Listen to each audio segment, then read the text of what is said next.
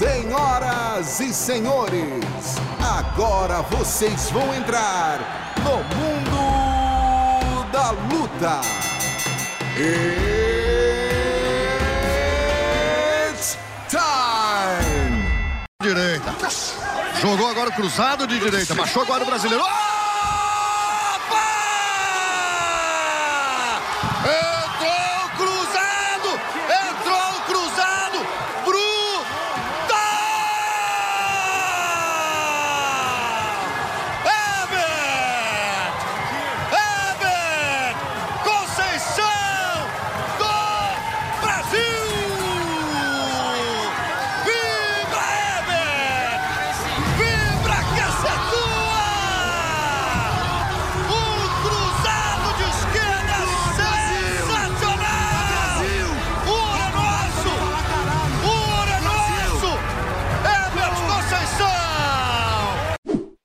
Salve, galera! Sejam muito bem-vindos a mais uma edição do podcast Mundo da Luta, podcast especializado em esportes de combate. Eu sou Marcelo Russo, editor do Combate.com, e essa semana vou apresentar minha, minha convidada primeiro para depois falar da realeza do boxe brasileiro que vai estar aqui com a gente. Vocês ouviram aí a narração que fez muita gente chorar, que fez muita gente perder a linha na frente da câmera, que fez muita gente ficar mais famosa ainda. Então vou falar com ela que chorou pra caramba e depois vou falar com os protagonistas do boxe brasileiro na Olimpíada de Tóquio. Anaíssa, tudo bom, minha querida? Eu não chorei. Entrega da oposição. Tava só abalada, era o fuso horário, entendeu? Muita É. emoção. Tava tranquila. Aham. Ganhei, a ganhei para conta mais afilhados, entendeu? Era É, tudo não. uma estratégia de ganhar mais afilhados. Quem escuta o podcast aqui sabe que a Anaíssa é madrinha do Éder Joff, do Miguel de Oliveira, do Servilho, do Maguila e por aí vai. Então ganhou mais uns afiliados aí ao longo da Olimpíada.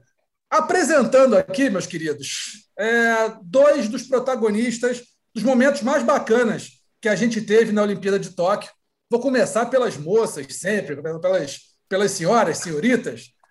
Bia Ferreira, medalha de prata na Olimpíada de Tóquio. Muito prazer em ter você aqui, uma grande honra ter uma grande representante do boxe feminino, do boxe brasileiro, aqui no nosso programa. Muito prazer, muito bem-vinda, Bia. Obrigado, estou muito feliz pelo convite e o prazer é todo meu. Vamos bater esse papo aí que vai ser incrível. Vamos bater esse papo e agora apresentando o nosso medalhista de ouro olímpico, Herbert Souza, Herbert Conceição, Herbert, como você quiser chamar, o nosso campeão olímpico em, em Tóquio 2020. Foi em 2021, claro, mas a Olimpíada Tóquio 2020. Herbert, prazer em estar aqui com você.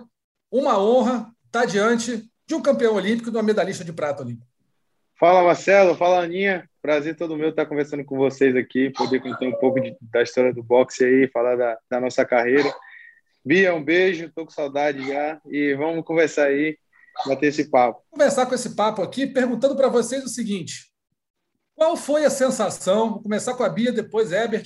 Qual foi a sensação de pisar naquele pódio, botar a própria medalha no pescoço, né? E saber que fez história pelo boxe brasileiro? Nossa, foi incrível, viu? É, Eu consigo ter a imagem como se tivesse acabado de acontecer. É, na, naquele momento ali, a gente pensa em tudo, né? A gente pensa em tudo que a gente teve que abrir mão, em, em todos os sacrifícios, na pandemia que aconteceu, o que, que ia ser o rumo, a gente estava perdido. Só que a gente também queria muito estar vivendo aquele, aquele momento, então, em momento nenhum, a gente deixou é, desanimar ou desfocar daquilo ali. E quando eu estava recebendo a medalha, eu estava muito feliz. É, eu sabia que eu poderia ter sido campeã, mas aquele momento foi único para mim. Eu desejei muito estar em um pódio olímpico, então foi muito especial.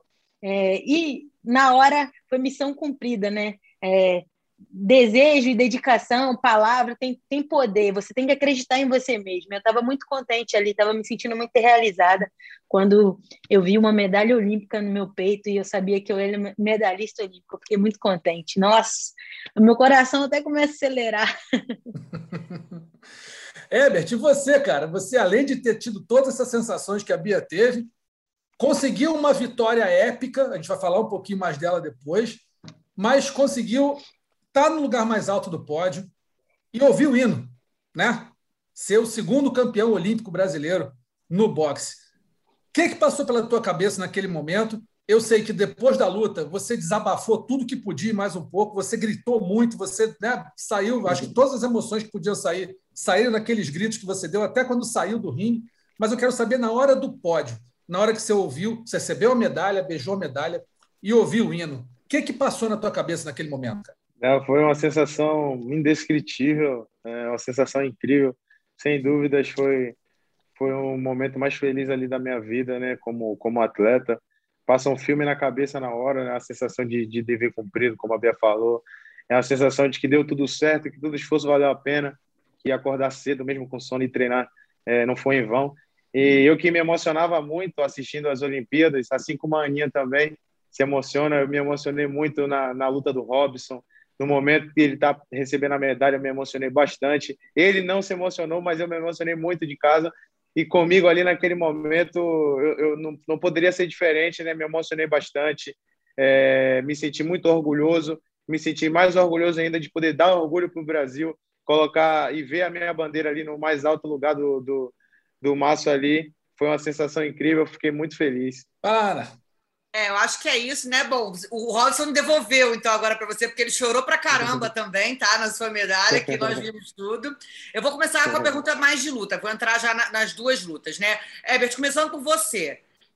Ah, você viu que no Globoesporte.com até abriram a votação, qual foi a medalha mais emocionante da Olimpíada, e você ganhou esse prêmio, porque eu acho que assim, a minha emoção ali foi acho que a emoção de todo mundo caindo para trás, né, e tal, pela forma como foi tudo, né? Pela forma de ser um adversário que a gente sabia que era duro, o cara foi para frente o tempo inteiro. Primeiro, da onde foi aquela visão para jogar o cruzado, né? Dar o passo atrás e jogar o cruzado, da onde você realmente visualizou aquilo ali? E me conta a sua reação na hora. Você achou que o juiz. Quer dizer, porque muita gente não vê, né? O juiz ele chega a abrir contagem e o cara levanta rápido e tropeça. Então, né, a luta acaba ali. Então, assim, conta que, pela sua visão, pela, se tivesse uma câmera ali, o que, que passou na sua mente e na sua cabeça? Ele nem viu, ele saiu andando de costas. Ai, quando, eu, quando eu cruzei ali, que eu, que eu sabia que estava perdendo, né? Tinha, precisava de nocaute. Mas aquele, aquele, aquele golpe ali, aquela situação de luta, a gente treina bastante. Eu, particularmente, é, treino muito no saco, empurro o saco. Quando o saco vem, eu cruzo com a mão de trás para chamar e volto com a mão da frente, para o cruzado voltar com mais força. E como ele estava vindo muito, eu, eu tinha tentado até outras vezes, né? Não tinha acertado, mas é, graças a Deus eu, eu, tive uma boa visão ali, tive lucidez no momento, empurrei, dei um passo atrás, chamei no cruzado da frente e voltei com a mão de, com, com a mão de trás voltei com a da frente cruzando. Na hora ali eu só sabia gritar, eu estava com um pouco de raiva dele no momento. a raiva é uma sensação que a gente não sente na luta, assim, geralmente. Mas naquela em específico eu estava com bastante raiva, assim, dele, porque ele estava jogando sujo, né? Ele é um excelente atleta, um atleta que se apresenta de forma física é, é excepcional, admirável, mas assim, é, ele estava me batendo muito na nuca, me dando muitas cabeçadas, estava é, jogando sujo, sim, estava melhor na luta, mas jogando sujo, então eu fiquei com muita raiva na hora, já comecei a gritar, desabafar ali. Na hora eu dei as costas, eu tinha em mente que mesmo ainda que ele voltasse na contagem do juiz, eu não deixaria aquela luta acabar, né, nos três rounds no, ao final ali do round, porque eu, eu, estava bem fisicamente ainda, não estava cansado. E eu só, só, te, só, só desabafei na hora. Na, na tua final, Bia, a gente viu é, que a irlandesa era uma boa, grande lutadora. Né? A gente viu que é campeã mundial, como você também, campeã mundial. Então, na verdade, aquele, aquela luta foi um clássico, né? Foi um clássico de campeãs que, na minha opinião, podia ter ido para qualquer lado. Mas teve muita gente que, né, por conta do começo da Olimpíada, que teve aquele, aquele negócio da, da da, do julgamento do skate, que falaram, pô, o juiz está roubando, está roubando. Eu não achei isso, achei que podia ir para qualquer um dos lados. Eu quero saber o que, que você achou, se você já reviu sua luta e se você concorda com o resultado e como que você sentiu a luta toda ali na, de dentro do ringue. Então, eu não, não assisti a luta ainda, é, uhum. ainda não tive esse tempo, mas eu quero assistir. Só ouvi alguns, alguns detalhes da luta, assim, alguns lances. É, no momento que eu estava lutando, eu sabia que estava uma luta bem equilibrada. É, eu também sabia que eu tinha ganhado o primeiro, e aí o segundo eu já, eu já senti que ficou um pouco embolado, eu estava tomando alguns golpes, só que em momento nenhum eu achei que eu estava perdendo assim, unânime, como foi. Uh, eu achei que estava equilibrado e é, para quem desse, estaria um dividido ali, talvez um, um empate no momento e qualquer, em qualquer hora seria decidido. porque eu estava indo para frente, eu estava caçando mais. Ela estava acertando alguns golpes, mas eu também estava. Então, talvez eu achei que por eu estar tá buscando, por eu estar tá encurralando ela e ela estava um pouco fugindo, não queria lutar, tipo, estava me enrolando, que por sinal ela fez até uma enrolada legal, que mostrou para o árbitro que ela saiu vitoriosa. É, então não tinha aquela lucidez que quando falou que foi unânime ali no momento eu fiquei meio assim. E aí acertei, não tem o que falar, né, cara? É, hum. Infelizmente acontece isso. Foi uma luta que eu queria já ter lutado com ela antes, porque eu sabia que ia ser uma luta boa. Achei que ela ia querer lutar comigo, não enrolar, não tentar fugir tanto. Só que fui surpresa. Talvez ela não, não, não ia conseguir manter o ritmo como ela já tinha feito na outra luta, que ela não foi muito bem. Eu olhando, julgando de fora. Só que é isso. É uma experiência. Espero encontrar ela em outros campeonatos e a gente vai, vai decidir de qual, quem vai ser a melhor. Pergunta para vocês dois rapidinho. É, vocês pretendem fazer um novo ciclo olímpico ou tem outros planos para o futuro daqui para frente? Então, eu, eu pretendo sim. Talvez se eu conseguisse o ouro eu não iria ficar, mas tudo acontece por uma razão, né? Então eu pretendo sim ir até Paris. Uh, vamos tentar mudar essa cor dessa medalha, né? Porque senão não vai ser a missão cumprida satisfatoriamente para mim. Então eu vou ficar aí com o Matheus mais um tempinho, ele vai ter que me aturar. E você, Herbert?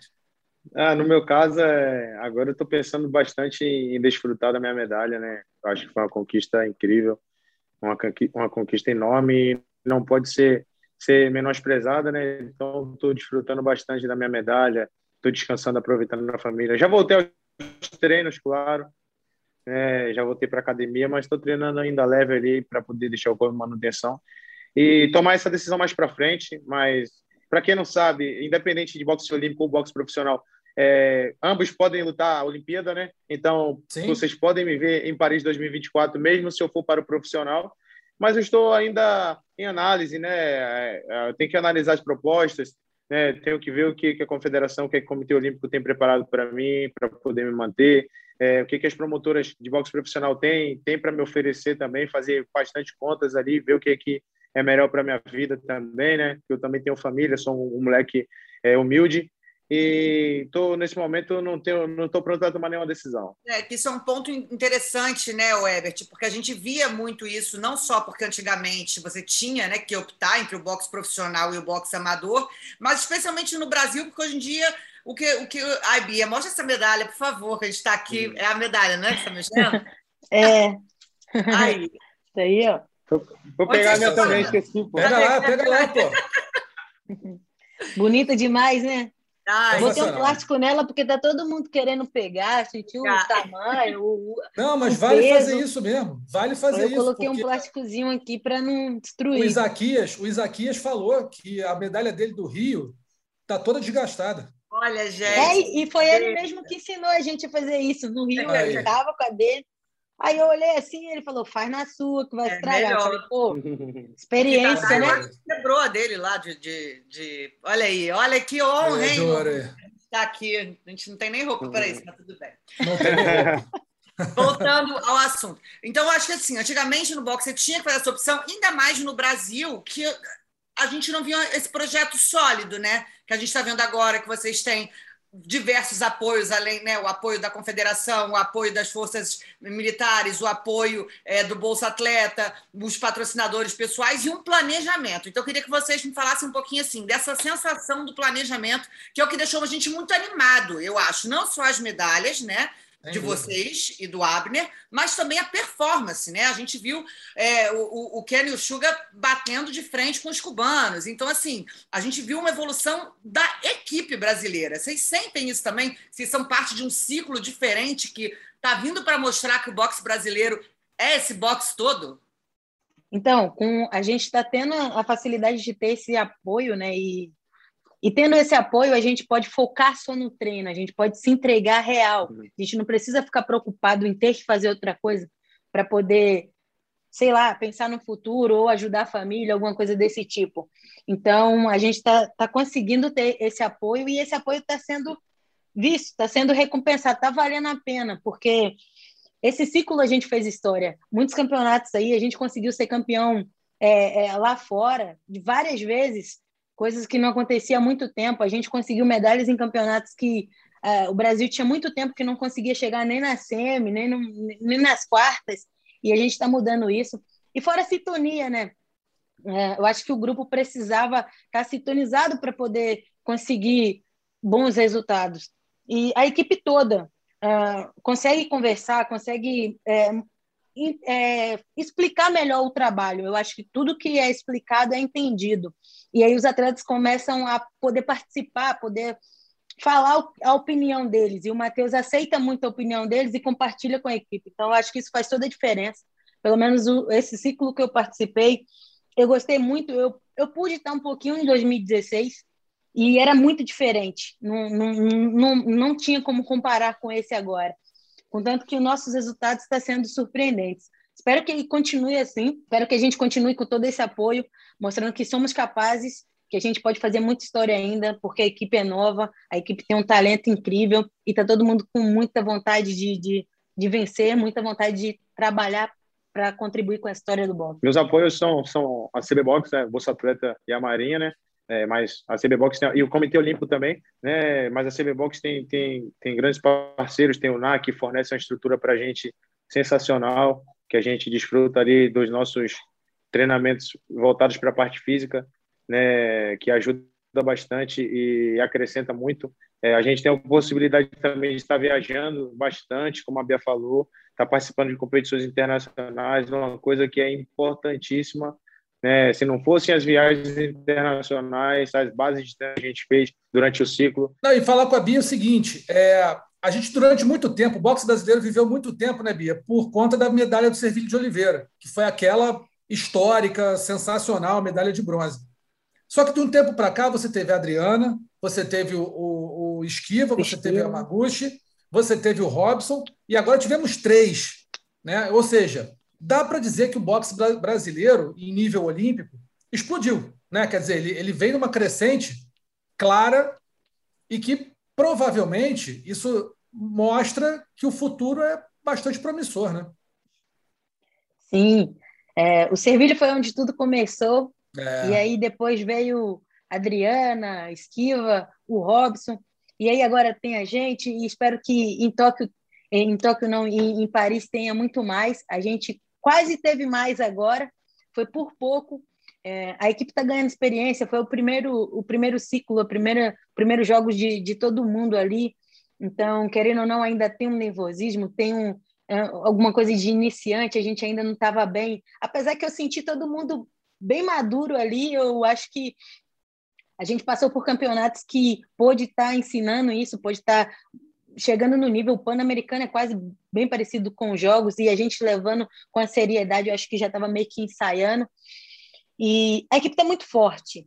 Eu espero que em Paris não só eu possa chegar no feminino, mas a, a Jussi consiga, e outros talentos que não, não conseguiu classificar, mas também que tem muita chance de, de, de, ter, de ser medalhista olímpica, tem muita chance, tem muito potencial.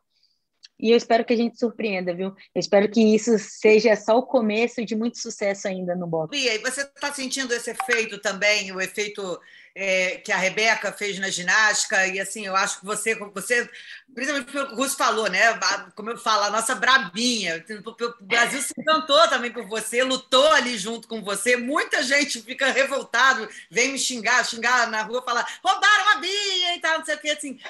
O carinho do povo e, e, e o legado, né? O legado que até você né, olha que história doida, né? Você é o legado da Adriana e agora você vai deixando o seu legado. Então, né, ainda ativa, claro. Mas assim, você consegue enxergar assim é, é, é o que, que você está fazendo para o esporte feminino, especialmente o boxe no Brasil? Olha, eu, eu tinha noção que eu estava contribuindo que muita gente já estava me acompanhando, estava desejando ser igual a mim, e que eu falo, né? Não tem que ser igual a mim, tem que ser melhor. Eu quero que as meninas consigam ser melhor e vá avançando cada vez mais. Mas eu fiquei muito surpresa, viu? É, com o carinho que eu tive depois que eu voltei, muita gente mandando mensagem falando que foi injusto, me apoiando, falando que prata é mais bonito do que ouro. Eu fico muito feliz com isso e dá mais vontade de fazer mais coisas para poder mostrar que somos capazes, né? Porque até outro dia perguntavam se eu não ia trabalhar, né? Até outro dia perguntava se eu só ia fazer boxe. E hoje eu acho que eu dei o recado, né? Eu só fiz boxe, mas era o meu trabalho.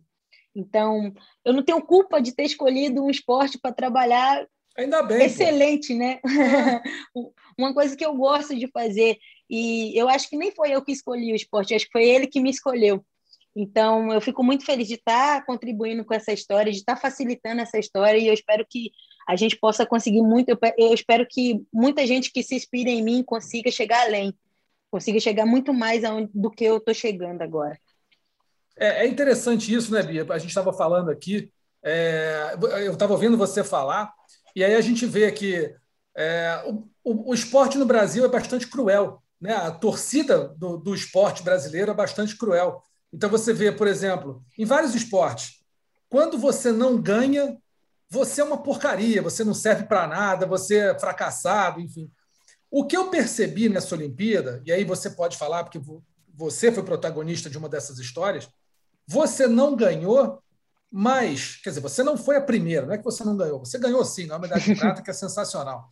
Mas você é, não foi a primeira, mas não foi, não, ninguém falou, pelo menos que eu tenha visto, ninguém falou, pô, que vergonha, pô, foi lá para não ganhar, foi lá para ser vice, fazendo piadinha com vice, enfim.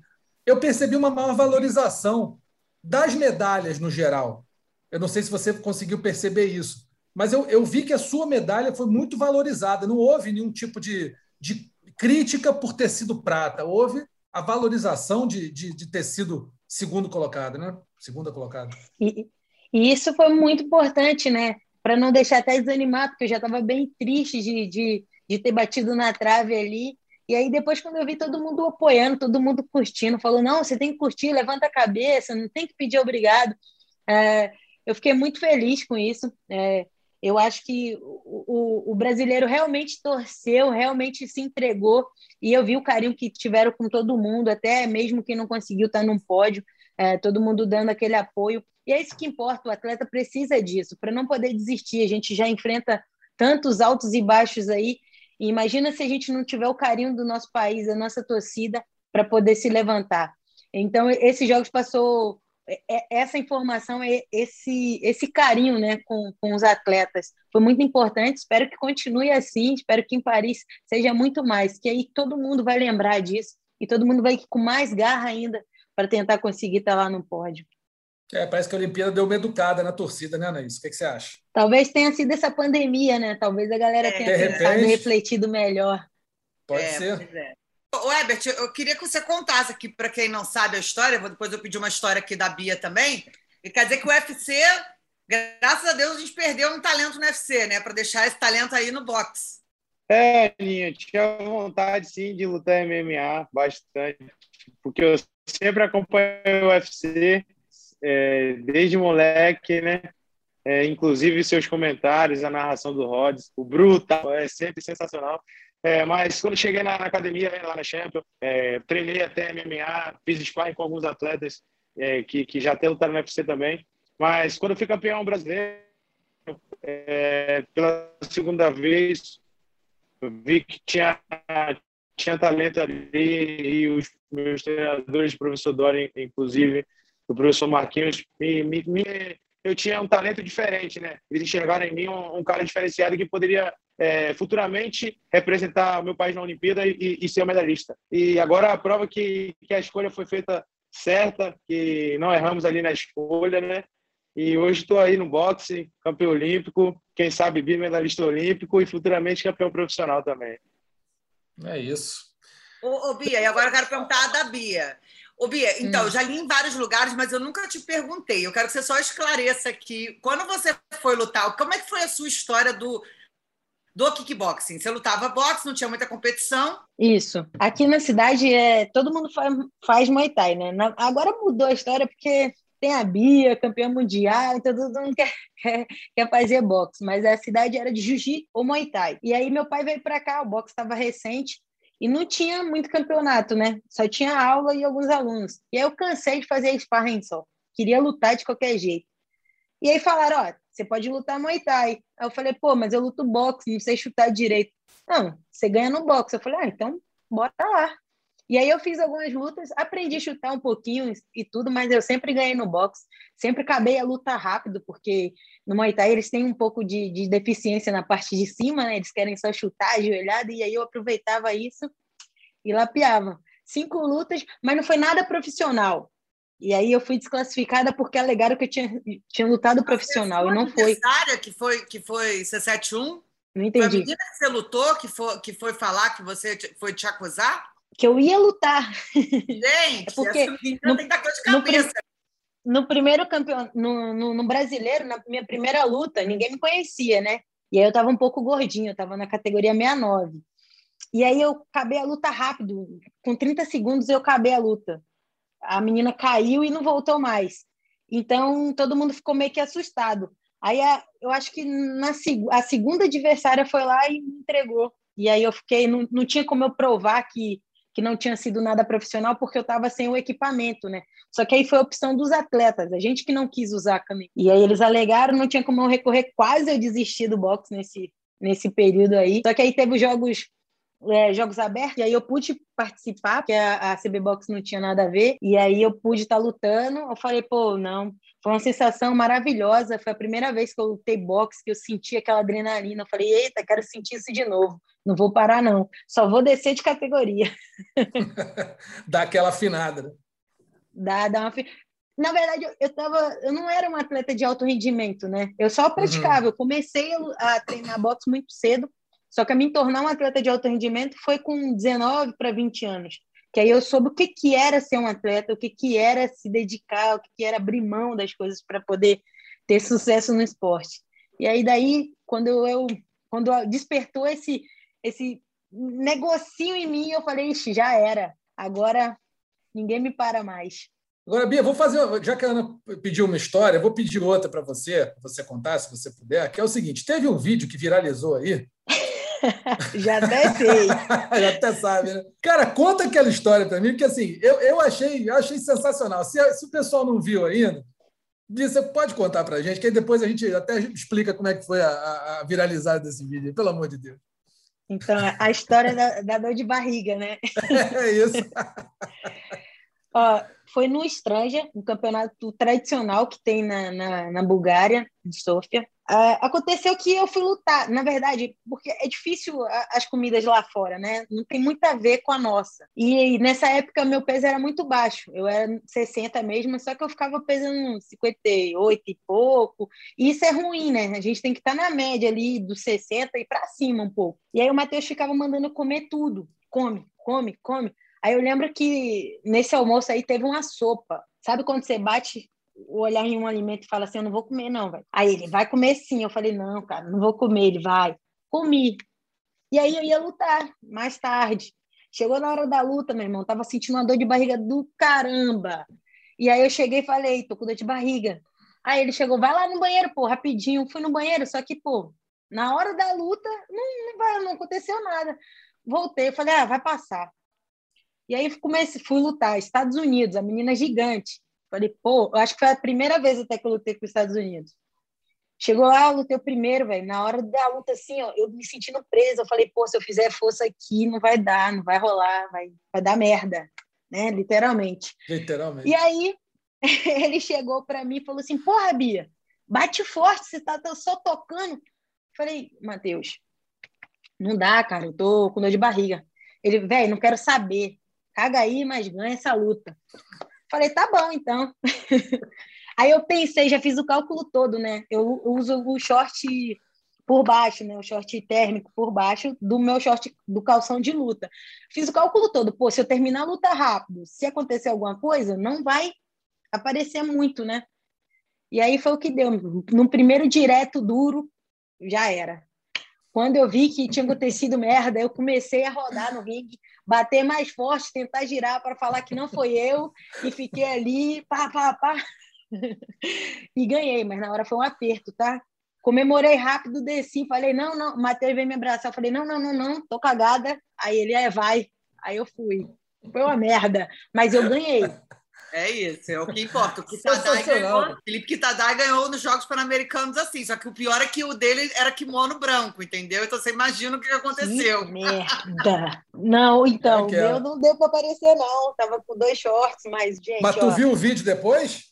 Conferiu? Ninguém merece. Não, não deu para aparecer, não, pô. Na hora, Ah. na hora, todo mundo começou a me zoar, até eu mesmo. Não sabia se eu. Mas eu tava feliz. Eu, eu falei assim, pelo menos eu ganhei, né? Imagina se eu cago e perco. Aí eu ia ficar como? Chacota. É o caga mais ganha, né? É o caga mais ganha. Nossa, Cara, ó, mas foi um aperto, tá? Sensacional. Essa, história é sensacional. E aí Muito a bom. galera na rua agora fala assim: e aí, caga mais ganha, né? Já virou um slogan, fazer frase. Já virou slogan. A gente sempre conversa. Hum, fala.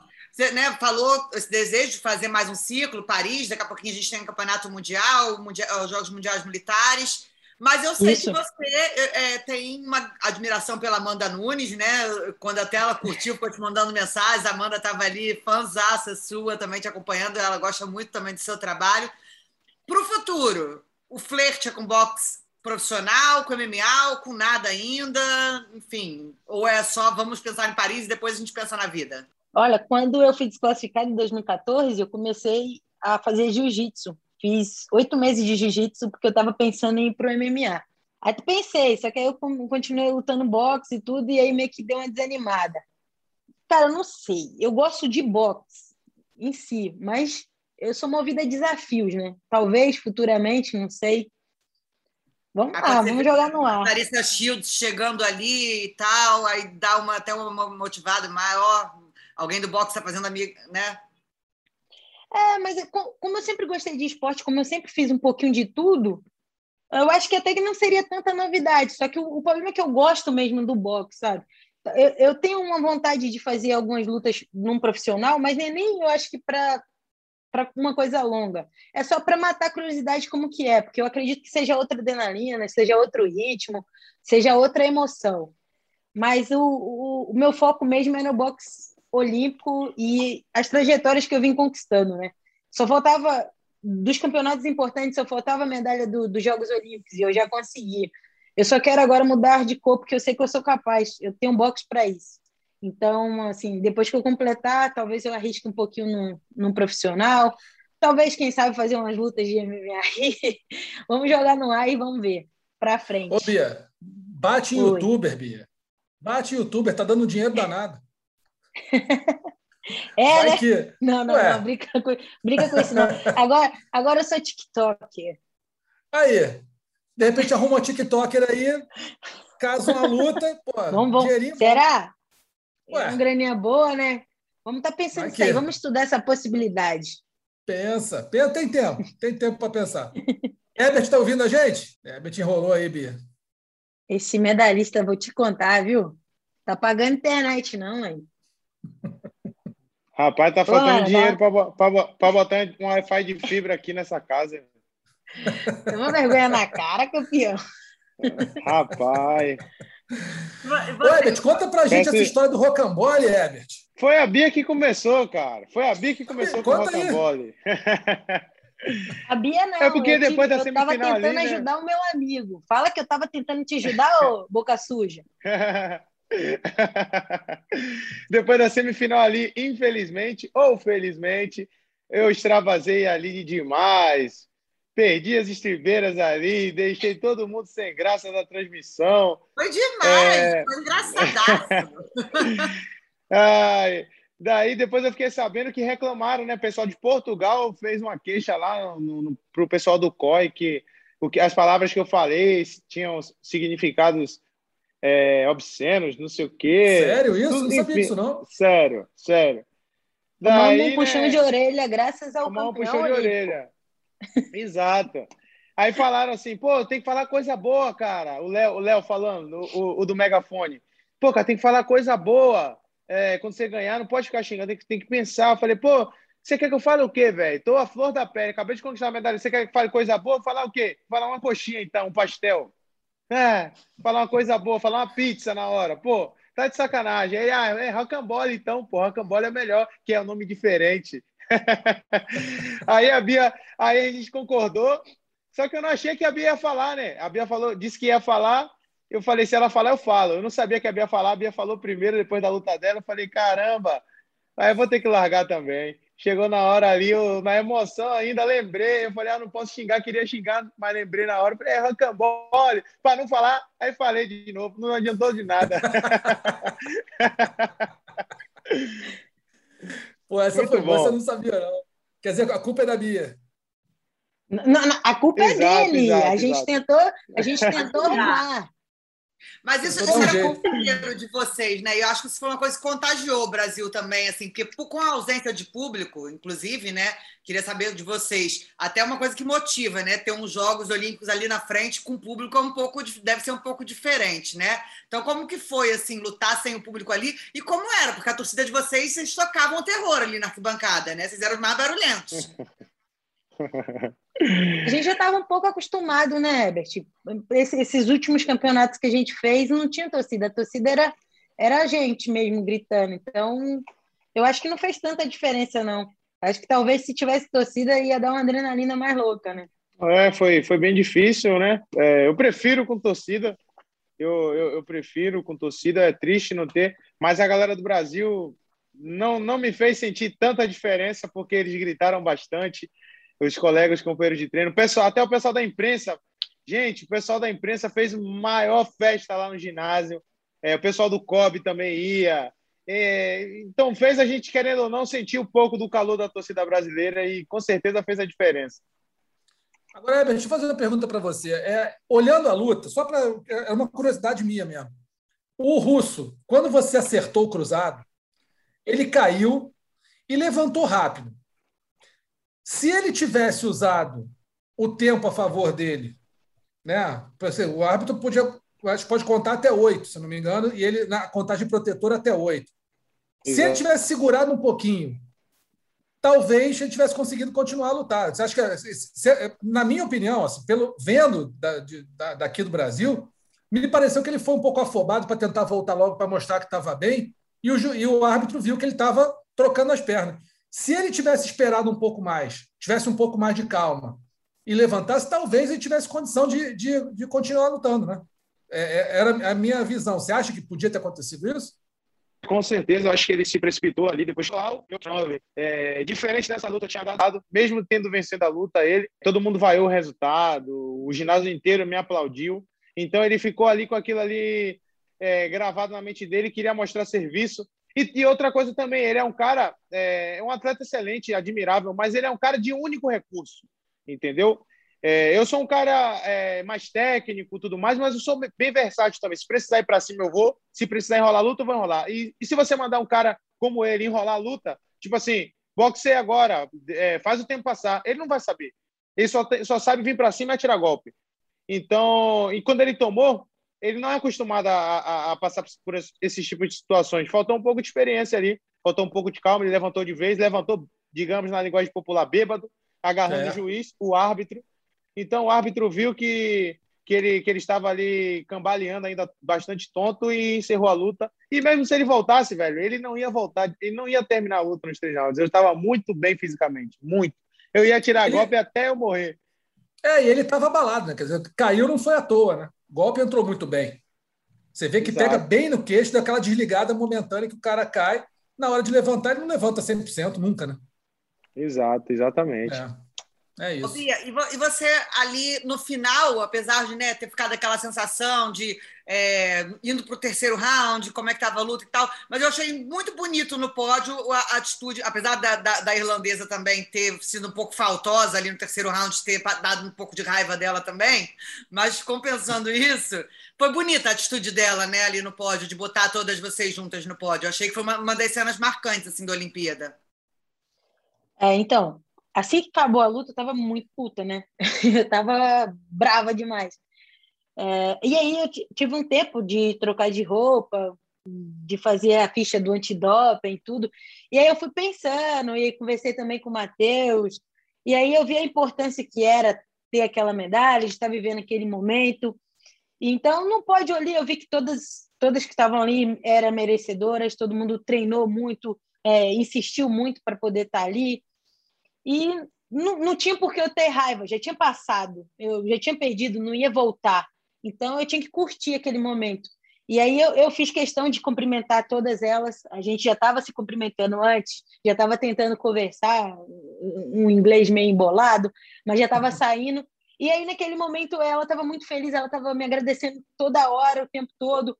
E então eu cheguei e subi, eu acho que ela estava esperando aquilo de mim, tá ligado? Aí eu peguei e fiz aquilo e ela gostou muito, e aí a gente puxou todo mundo, tirou um agradecimento mesmo, estava todo mundo ali sendo campeão, todo mundo conseguiu estar num, num pódio de uns Jogos Olímpicos, então não tinha por que guardar rancor, não adiantava. Então é bola para frente, seguir, que na próxima vai dar Brasil, se Deus quiser. É, Rancor mostra logo. Acho muito bonita, muito inteligente a frase do Matheus: é não vamos celebrar demais as vitórias e nem chorar demais as derrotas, né? Então, dá um equilíbrio que faz a gente seguir em frente. E temos campeonato logo ali. Daqui a pouquinho. Sim, não, não, não dá tempo para chorar muito, não dá tempo. Se você ficar chorando muito, você não vai conseguir sorrir lá na frente. Então, é, tudo tem que acontecer Isso. muito rápido. Claro, você tem que aproveitar o momento da, da, da, sua medalha, você tem que aproveitar o momento do campeonato ali, mas você já tem que estar pensando lá na frente. Isso eu aprendi com o Matheus, a gente está sempre trabalhando mais. A gente conquistou aqui, mas a gente quer aquele lá na frente logo. E tem que ser assim. Tá perfeito, é isso aí mesmo. Tem que, não pode se contentar com, com um só, podendo pegar três, quatro, tem que ir mesmo. Eu acho que a mentalidade está perfeita para o boxe brasileiro. Eu acho que esse pessoal, essa geração aí, Ana, é, Bia, Ebert, Abner, enfim, todos eles, Keno, tem ainda muito para dar para o boxe brasileiro. Acho que foi um aprendizado, foi uma educação ao povo brasileiro, né? uma apresentação de gala de um esporte que é glorioso no Brasil. Se tem aí Popó, Maguila, Miguel de Oliveira, você tem inúmeros nomes sensacionais que foram campeões mundiais, foram campeões, levaram o boxe do Brasil é, muito alto e vocês estão aí conseguindo manter num nível altíssimo esse esporte que é tão tradicional no nosso país, que é a base de todas as lutas de, né, a base do, uma das bases do MMA, sem dúvida nenhuma, é um boxe, um esporte centenário. Então, parabéns a vocês dois, parabéns pelas conquistas, parabéns pela simpatia de vocês e pela, pela é ótima entrevista que vocês deram para a gente. Tô, sorte que sejam muito mais vitoriosos do que já foram e contem com a gente sempre aqui no Mundo da Luta para o que precisarem. E, além de tudo, muito obrigada por calarem a boca, entendeu? Certas pessoas que não têm o que fazer da vida, entendeu? E ficam aí. Ana é amargurada, rapaz. Ana é mulher ressentida. Exatamente. É. Boa, Aninha. Rocambole para essa galera aí toda. Ó, parabéns para os dois. Obrigada. Vocês já são meus afilhados de consideração. Mais presentes é. eu tenho, entendeu? Nos das crianças. E vou deixar o parabéns para a Bia, para o Ebert, para o Abner, para todo mundo. E também, como eu sempre faço questão, para a comissão técnica, porque eu acho que esse é um grupo, como você falou, Rússio, eu acompanho o boxe há bastante tempo, estou muito empolgada com esse grupo por conta dessa união, essa felicidade que eles trazem. Então, parabéns, Matheus, Amônio, Léo, todo mundo que faz parte da comissão técnica. Vocês são shows, vocês conquistaram o coração dos brasileiros. O boxe do Brasil agradece muito, muito, muito, muito vocês. O esporte brasileiro, né? O esporte brasileiro, não só o boxe, mas o esporte todo. Vocês foram exemplo. Então, muito obrigado por tudo. Sigam em paz, sigam em frente. Continuem aí batalhando e brilhando na área de vocês. Valeu, Eu que agradeço pela oportunidade. Valeu, galera. Valeu, Ebert. Curta aí bastante, viu? Aproveite, já tô com saudade, mas pode, pode, pode curtir mais. Tô te esperando aqui na Bahia, minha filha. Tá pensando o quê? Semana que valeu, vem eu tô aí. É, boa, valeu. Valeu, Marcelo. Valeu, Aninha. Um prazer aqui pra gente estar conversando com vocês, batendo esse papo, esse papo aí, falando de boxe, falando da nossa trajetória.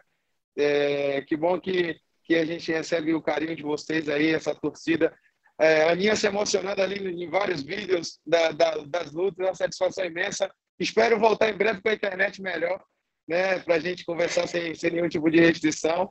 E é isso aí, um beijão para vocês. Hashtag vaquinha para Ebert. Hashtag libera o Wi-Fi, Kobe. É, é, já faz um mexão já. Já é, intima, vai que vem uma parceria aí, quem sabe. Recebido é, de Wi-Fi. É tudo estratégico, pessoal. Tá? É, entendi, peguei a visão. Ah, para frente do tempo, Ruth. Tchau, gente. Tá Valeu. Valeu. Um abraço, Valeu, pessoal. Tchau, tchau. Um abraço, tchau, tchau. Tá aí, então, um bate-papo sensacional com nossos medalhistas olímpicos, Bia Ferreira e Herbert Souza, prata e ouro, lá em Tóquio. E vamos falar rapidinho do UFC Canonier versus Gastelum, que acontece no próximo sábado agora, a partir das 8 da noite, horário de Brasília, o card preliminar, 11 da noite, o card principal, que vamos ter aí um duelo de pesos médios, né, Anaís? É... Jared Cannonier e Kelvin Gastelum. O que, que você acha dessa luta aí? Como é que você vê essa disputa entre pesos médios? Que pô, provavelmente um deles pode, quem vencer, pode dar uns passos legais aí rumo à disputa do cinturão. É uma luta muito interessante para a categoria. Eu acho que o Canonier pode levar um pouco a vantagem pelo porte físico dele, né? Mas acho que os dois têm os jogos bem completos. O Kelvin tem também a mão muito dura, né? Mas apesar do poder de nocaute do Canonier também ser é, uma arma que ele usa bastante, então vejo um, um combate bem equilibrado, muito interessante, estratégico ali. É, acho que é um combate que quem vencer realmente já dá uma subida ali no ranking, como você falou, né? Apesar do Gastelum é, não ter uma sequência tão boa de vitórias nas últimas cinco lutas, né? Acho que ele só tem uma vitória nas últimas cinco, mas foram contra Exatamente. grandes nomes da categoria, lutas até né, muito equilibradas, como foi, por exemplo, a, a luta contra a Adesanya, né? Um lutão. Então, acho que assim, acho que, que é uma luta interessante que, que pode de, é, vislumbrar aí é, um próximo desafiante, quem sabe daqui a duas, uma luta da categoria. É, vamos ver. Eu acho que o Cannoneer, para quem não sabe, né, o Cannoneer é ex-peso pesado, ele transformou o corpo dele, desceu até o peso médio. É um peso médio muito forte, com pegada de peso pesado, mas hoje está muito mais atlético do que era na época que lutava dos pesados. Os pesados ele era meio gordão. Agora o cara está fortíssimo e vem fazendo boas, boas exibições no peso médio. Gaston é um lutador mais experiente na categoria, é, já enfrentou desafios muito de muito alto nível. Então, eu acho que o, que o Kelvin Gastelum pode levar uma certa vantagem na experiência e o Cannonier pode apostar muito no poder de nocaute, na força física. Não sei quem, quem que sai disso aí. Talvez, eu acho que eu aposto até no Cannonier por conta da, da sequência negativa do Gastelum, não está numa boa fase, mas fica muito aberto. Entre os brasileiros, é destaque para o Alexandre Pantoja, que pega o Brandon Royval no, no peso mosca. Pantoja, que é um dos grandes nomes do Brasil na categoria. A categoria está bem servida até com, com, com o, o, o, Davidson e agora com, com o Pantoja também, todos sempre muito bem lá no, no peso mosca. Mas o Brandon Royval é um cara que pode é, fazer uma luta muito boa, é um lutador muito versátil, bastante forte, tanto no chão quanto na luta em pé. O que você espera dessa luta? Né? Acha que o Pantoja tem condição de vencer e, de repente, buscar aí uma disputa de cinturão próxima? É, eu acho que assim, é um adversário mais alto, né? Canhoto, tem algumas dificuldades ali. Vejo vantagem no jogo de chão para o Pantoja, mas até também conseguir levar né, para o chão. Os dois são muito, muito completinhos, né? Acho que são já dessa nova geração aí, como a gente fala, que é, já vem bastante forte e completa. Mas acho que o Pantoja está ali, né? A gente sabe que ele está ali no, no, no, no, no bolo, a categoria deu uma embolada agora. O Askarov fez uma cirurgia, só deve voltar no final do ano. A gente não sabe como é que está o lance do Davidson também, o Corey, né, vindo aí chegando, mas depois da última luta, é, não sei quanto tempo pegou de gancho e, e, se vai pelo nome, se vai precisar fazer mais alguma luta. Então, assim, é uma luta que pode deixar o Pantoja bem ali na ponta para uma disputa de título. É, eu acho também. Acho que o Pantoja tem, tem chance de vencer. Acho que o Royval é um lutador bastante perigoso, é um pouco imprevisível, tem um, um, um jogo é, meio versátil demais até.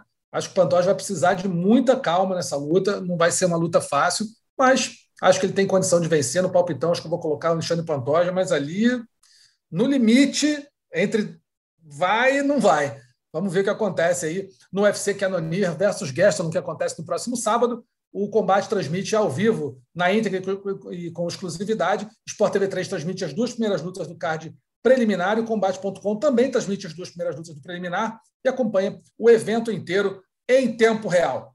E vamos rapidinho aqui para os destaques da semana, nocaute, finalização e vergonha da semana. Lembrando que essa semana todos os vídeos vão estar do que a gente falou aqui, do que a gente vai colocar como, como é, destaques para candidatos a nocaute, finalização e vergonha, todos eles vão estar no, na nota do podcast Mundo da Luta, que, você, que vai estar lá no combate.com. É só você acessar, você vai poder ver todos os vídeos e ver se concorda ou não concorda com as nossas escolhas aqui. Vamos começar com o nocaute da semana. Três candidatos. Primeiro, Evgeny Karabet, do um combo de Street Fighter, lutador. Parecia que ele era lutador de, de videogame. Parece que, o, que, o, que quem estava comandando apertou todos os botões ao mesmo tempo. Fala Michel o homem Pereira. fez de tudo. É, tipo Michel Pereira. O, cara, o homem fez de tudo. Soco, chute baixo, suplê, ground and pound, e acabou vencendo no, na Golden Beach Cup, a luta dele. O segundo é o Bezod Usmonov, a joelhada voadora no RCC Intro número 15, baita nocaute.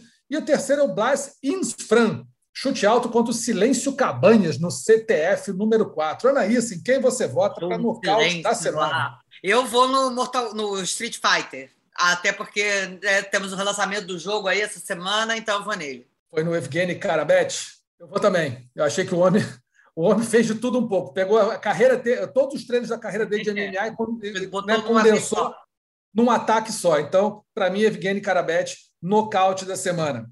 Finalização da semana, temos três também candidatos: Gleison Tibal, um Katagatame na PFL, Kieran Mulholland, um triângulo invertido com a americana no Cage Conflict número 4, e Peyton Bresinski, um mata-leão com um braço preso no EAFL, Elite Fight Night Number One.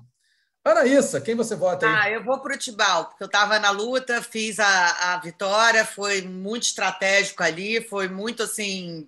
É, by the book, o que tinha que fazer mesmo para vencer a luta, foi, pô, né, depois se classificar pela importância, tá? Então, assim, vou dar o peso pela importância, uma, uma vitória que deixa o Tibal muito ali na, na condição de suplente, número um para o título, caso aconteça alguma coisa. Então, assim, acho que foi uma vitória super importante, vou na finalização do Tibal. Muito bem, nesse caso vamos ter um empate, que eu vou votar no Peyton Brechinski, o mata-leão com o braço preso nesse, no Elite Fight Night One, golpe raríssimo, difícil de você conseguir ver, e ele conseguiu fazer uma, um mata-leão com o braço já preso ali, mesmo assim, finalizou a luta dele. Então teve um empatezinho para a gente hoje, Gleison Tibal e Peyton Brechinski.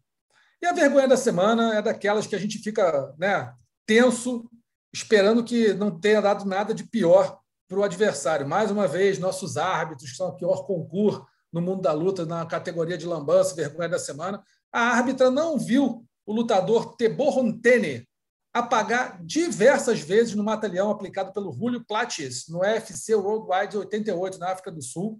Demorou demais a encerrar a luta, por muito pouco não aconteceu, na minha opinião, uma tragédia, porque o, o mata-leão estava encaixado, o lutador apagou, voltou, apagou de novo, voltou, apagou a terceira vez e ela pegando o braço, ela levantava o braço dele, o braço caía, ela falava: não, está na luta ainda. E teve um momento, não sei se você viu, Ana, que ele, ele chega a dar uns espasmos, parece que levantou assim. Eu acho até que na hora que ele voltou, naquela de, do desespero do corpo, deu um espasmo, levantou ali, aí que ela deixou mesmo. Então, assim, por muito pouco não aconteceu uma tragédia nesse evento. Espero que o lutador ela esteja bem. Ela mal, né? Porque ela está do outro lado, na verdade. É, tá nem estava olhando. É. Lamentável, lamentável a atuação da árbitra. Espero que, que o atleta esteja bem, mas sem dúvida é a vergonha e até a preocupação da semana, né? É, a atuação dessa árbitra, que eu não sei o nome, mas vou procurar descobrir aqui. Se eu souber, eu coloco na nota lá do combate.com, porque foi uma tragédia, passou perto, ele raspando uma tragédia, de repente ter uma morte, uma, sei lá, uma fatalidade na, na, durante o evento. Tá bom? Anaísa, muito obrigado, querida, pela participação aqui, baita entrevista aí com os nossos medalhistas. Até a próxima semana, ou até quando quer que você apareça por aqui. Agora é chinelinho, férias, PFL. Ah, é? Valeu! Que beleza, que beleza. Então, boas férias para você. O quê? 30 dias? Não, 15. Mas 15 ainda tem PFL na quinta. Ah, bom. Depois da PFL, férias. Férias. Beleza. Então vai viajar, não é isso? Me acompanhe nas redes sociais. Não, não faço isso. Não faço isso. Bom, depois você me conta. Boas férias para você, então. Bom trabalho quinta-feira, depois boas férias, duas semanas você está de volta aí. O podcast Mundo da Luta, pessoal, fica sempre disponível no combate.com. Vocês podem acessar a hora que vocês quiserem, ali ou nos principais é, distribuidores de podcast do mundo. O podcasts, que é o nosso. É, onde estão todos os podcasts de esporte do Grupo Globo, o Spotify, Google Podcasts, Apple Podcasts e Pocket Casts. Ah, o roteiro dessa semana é feito, foi feito pelo Adriano Albuquerque, nosso reverendo, está sempre por aqui com a gente também. Edição feita pelo João Felipe, tá bom? Um grande abraço para todo mundo, até semana que vem. Até mais. Finalizado. Semana que vem tem mais Mundo da Luta.